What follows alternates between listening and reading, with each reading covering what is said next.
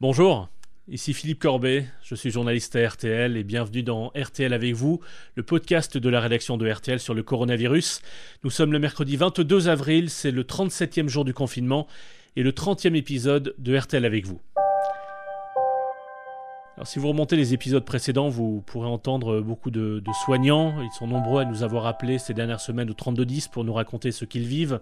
Vous entendrez aussi euh, des familles, euh, des personnes âgées, des caissières, des chauffeurs routiers mobilisés, des chefs d'entreprise et des salariés euh, inquiets pour la déflagration économique de cette crise sanitaire, puis beaucoup de Français qui ont proposé euh, sur notre antenne des gestes d'entraide.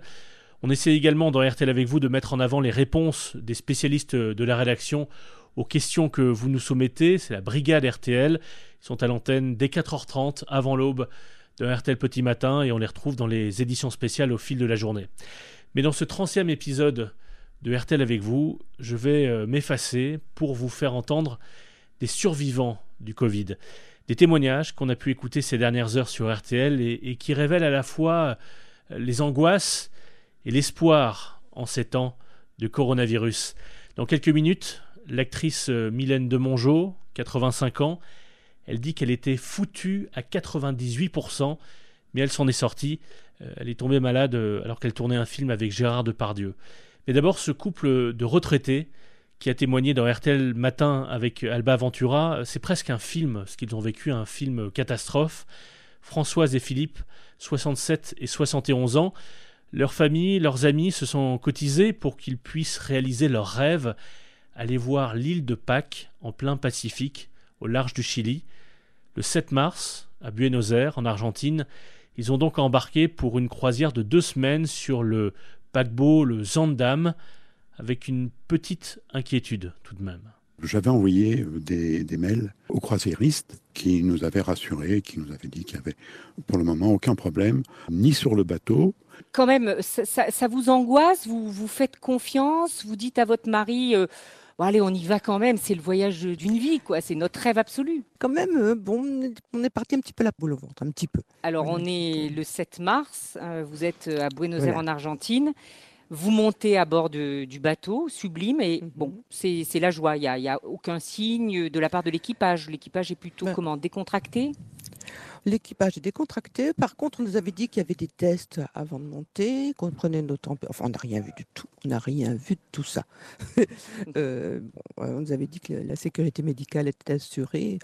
On a dû passer une fois à la, à la, pharmacie. On a trouvé que c'était un petit peu succinct comme équipe médicale, mais bon, euh, puisqu'il n'y avait personne de malade, il n'y avait pas de souci. Après, une fois qu'on partait, euh, normalement, il n'y avait pas de souci.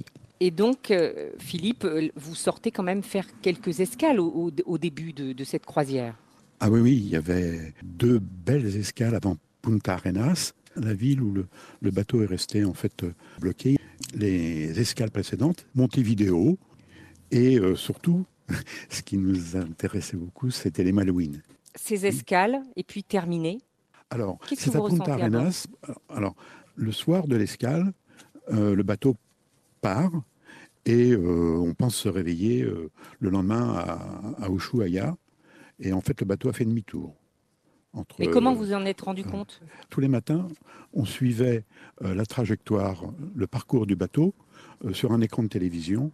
Et le lendemain matin, quand on s'est réveillé, le commandant nous annonce qu'en fin de compte, on est revenu à Punta Arenas, mais non pas à quai, euh, au large, le bateau mouillait au large, et là il nous annonçait que la croisière était terminée. Parce que les ports euh, du Chili et de l'Argentine sont fermés aux touristes, aux étrangers. D'accord. Est-ce qu'on vous dit, euh, est-ce qu'on vous informe de passagers éventuellement malades? Pas encore à ce stade, ça va venir plus tard. En attendant, qu'est-ce que vous faites à bord? Est-ce que vous avez, euh, est-ce que, si j'ose dire, la croisière s'amuse? On a à peu près une vie normale, oui, on a des conférences. Hein, et puis, bon... Bah, vous vous baignez euh, dans la piscine avec... ah, ah, non, non. ça, on ne voulait pas. Euh, depuis, depuis le début, on n'avait pas du tout envie, euh, parce que pour nous, la piscine, c'est un vecteur de virus, hein, de, de maladie. Mmh. Est-ce que vous êtes en lien, Françoise, avec vos enfants à ce moment-là Et est-ce qu'ils sont inquiets pendant que vous, euh, comme le décrit Philippe, vous vivez une vie plutôt normale à bord? On n'avait pas de lien avec eux. jusqu'au moment où on a été enfermé. on n'a pas eu de lien, donc jusqu'au 22. Hein, donc toute cette semaine, on s'est organisé entre nous. On a fait une bourse aux livres, on a fait de, voilà, on a fait des séances de cinéma. Enfin, voilà, on joue aux cartes. On est, c'était pas grave. Il n'y avait pas de malade, donc on était assez tranquille. Bon, on faisait attention quand même. Hein, effectivement, pas de piscine. Et quand même. pas de masque, pas de. Non. On n'avait pas de masque. on mettait quand même il y avait, il y avait du gel hydroalcoolique avant de rentrer euh, dans les restaurants. Françoise a parlé euh, du 22. Je dis qu'en théorie, vous deviez euh, terminer cette croisière le 21 mars. Philippe, à quel moment vous découvrez que le coronavirus est à bord? On a eu une annonce du commandant qui nous a annoncé le décès de quatre personnes. Hein. C'était après Valparaiso. Hein. On avait encore la possibilité, et on y a cru, de prendre l'avion à Santiago, puisque le, 21, des places avaient été initialement réservées pour un retour sur Paris. Et puis en fait, ça s'est pas fait du tout. Les autorités chiliennes ont refusé que l'on descende du bateau, à l'exception de deux personnes malades pour lesquelles il n'y avait pas de médicaments. À, ce moment-là, est-ce qu'on vous demande ou pas de rester dans votre cabine Alors oui, confinée oui, oui, oui, oui, à ce moment-là, oui. Françoise, c'est le, c'est le moment où tout bascule là? Là, c'était le moment. Parce qu'on n'a pas eu le temps de même de voir nos amis avec qui on était. On, a, on s'est juste, on avait fait un petit groupe WhatsApp pour euh, se prévenir quand on allait prendre un verre ou quelque chose comme ça. Donc on avait juste ce petit groupe, là on était six. Mais autrement, les autres, on n'a pas eu le temps de, communiquer, ni d'aller prendre des livres, ni rien. Il y avait le, commandant était très impératif et il y avait tout le personnel qui nous poussait pour aller dans nos chambres. Et à partir de ce moment-là, on n'a plus vu personne, ni personnel d'équipage, personne. L'angoisse a commencé à, monter. On nous avait dit qu'il n'y avait personne de malade, donc euh, nous, on, y croyait. Et que tout d'un coup, il y avait 50 euh, malades, et puis après 4 morts. Et Comment vous faisiez pour vous nourrir? On nous déposait des plateaux devant la cabine, par terre, dans, sur la moquette. Françoise, vous êtes tombés malades tous les deux oui, en fait, surtout moi. Les deux premiers jours, ça a été, mais euh, très vite, euh, moi, je n'ai plus pu manger. Vous êtes malade, vous vous dites, on a attrapé le, coronavirus? Moi, je vais penser d'abord à un, petit problème intestinal parce que j'avais surtout mal à la tête et envie de vomir. Donc, mmh. j'avais des nausées très fortes le matin, mais très, très fortes. Heureusement, on avait pris beaucoup de doliprane. On avait pris un stock de doliprane mmh. qu'on a consommé d'ailleurs. Et du coup, on a pris des doliprane qui ont atténué, mais je suis restée pendant quand même, je pense, à peu près quatre jours euh, sans du tout m'alimenter et euh, avec des, vomissements très forts le matin. Je pense que c'est peut-être le Covid, mais on n'a pas eu de test en rentrant, hein, donc on ne sait pas exactement si on est, euh, mmh. si on est vacciné. Comment vous vivez tous les deux dans cette cabine? Vous êtes paniqué Vous êtes stressé On est stressé, on a du mal à se concentrer, on regarde des choses faciles à la télévision. Quoi, par exemple Indiana Jones. Ah oui. On l'a regardé plusieurs fois. On se laisse euh, guider un petit peu par les, informations hein, en américain euh, qu'on trouve sur les chaînes euh, du bateau. Il y a un autre choc pour vous, c'est le jour où le croisiériste a envoyé un autre bateau pour récupérer des passagers et que vous ne faites pas partie de ces passagers. Vous, vous êtes dans le bateau des malades. Pour moi, ça a été terrible, pour, pour tous les deux, mais c'était une espérance, ce bateau. On avait fait nos valises, oui. D'autant plus qu'on avait eu une information qui a été démentie après, mais c'est qu'en fin de compte, il y aurait un bateau avec les malades et un autre bateau des personnes saines.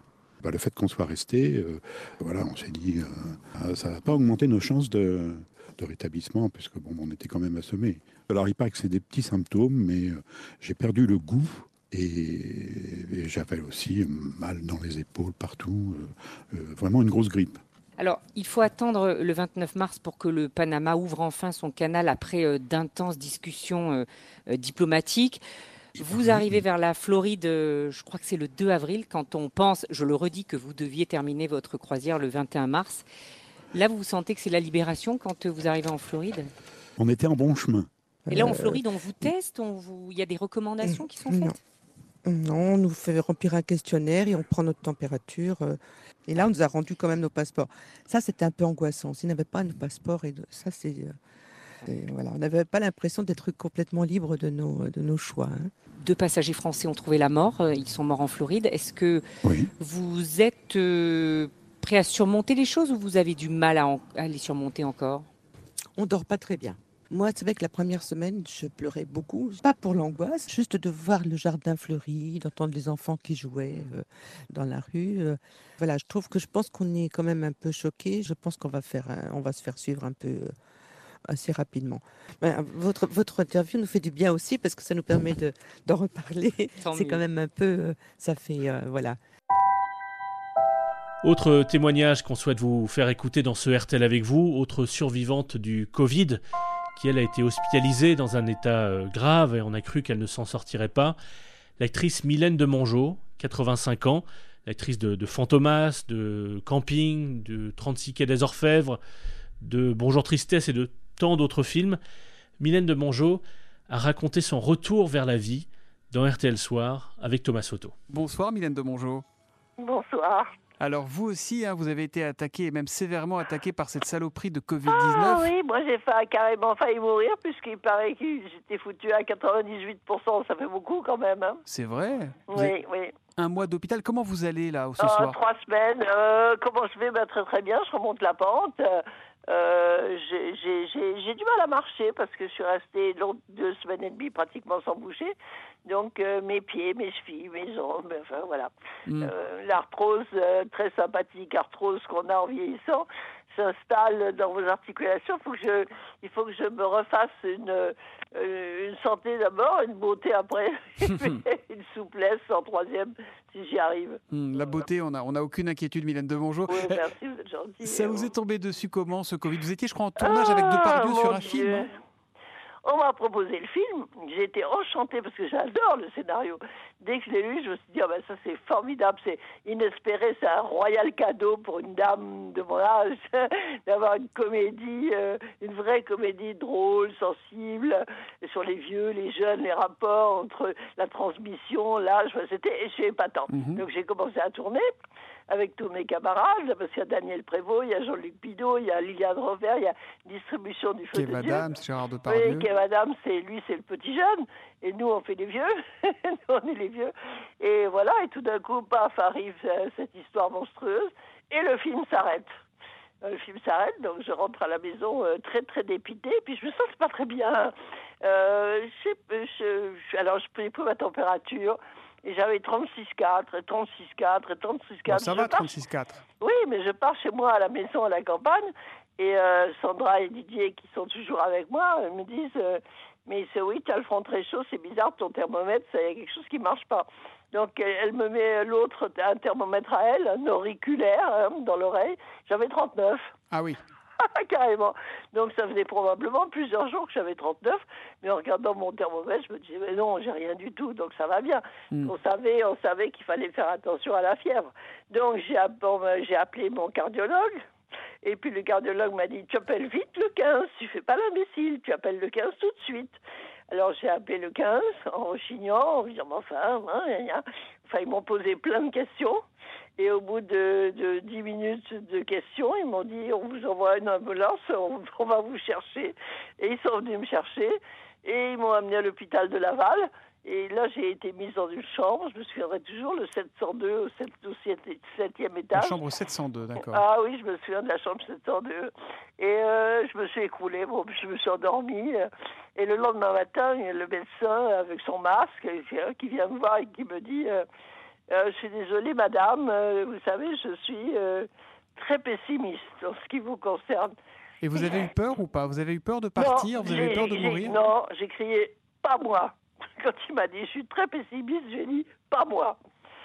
Ah, il m'a regardé un petit peu étonné. il m'a dit écoutez, de toute façon, on va faire du mieux qu'on peut. J'ai dit bah, très bien, vous faites du mieux qu'on peut. Non, non, je sais pas pourquoi. Comment, comment vous dire Il y a une espèce d'instinct animal je crois que si j'avais senti que c'était mon heure, euh, j'aurais peut-être baissé les bras.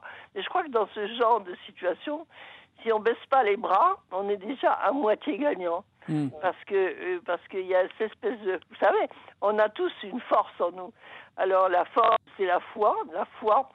Euh, pour ceux qui sont religieux, c'est Dieu. Pour ceux qui sont pas religieux comme moi, c'est la nature, c'est quelque chose que vous avez en vous, c'est euh, c'est euh, comme dans les films, May the force be with you. Ben, tant qu'on a la force, hein, et ben euh, il y a quelque chose qui se passe euh, qui est très, très, très puissant. C'était la guerre de l'étoile, en l'occurrence. Oui. hein. C'était Ah la bah, guerre que vous avez. Mylène de Mongeau, c'est formidable de vous entendre en parler avec tellement d'enthousiasme et tellement de pêche. Et, et- et on vous embrasse, on se permet. Euh, Tant pis pour Eh la ben, distanciation merci, sociale. gentil. Ok merci. Oui. Merci, prenez soin de vous. Merci beaucoup, Mylène. Voilà, ça fait plaisir d'entendre euh, Mylène de Mongeau, bien vivante. On se quitte donc euh, évidemment sur la musique de Fantomas. Et à demain pour un 31e épisode de RTL avec vous. En attendant, au cœurs.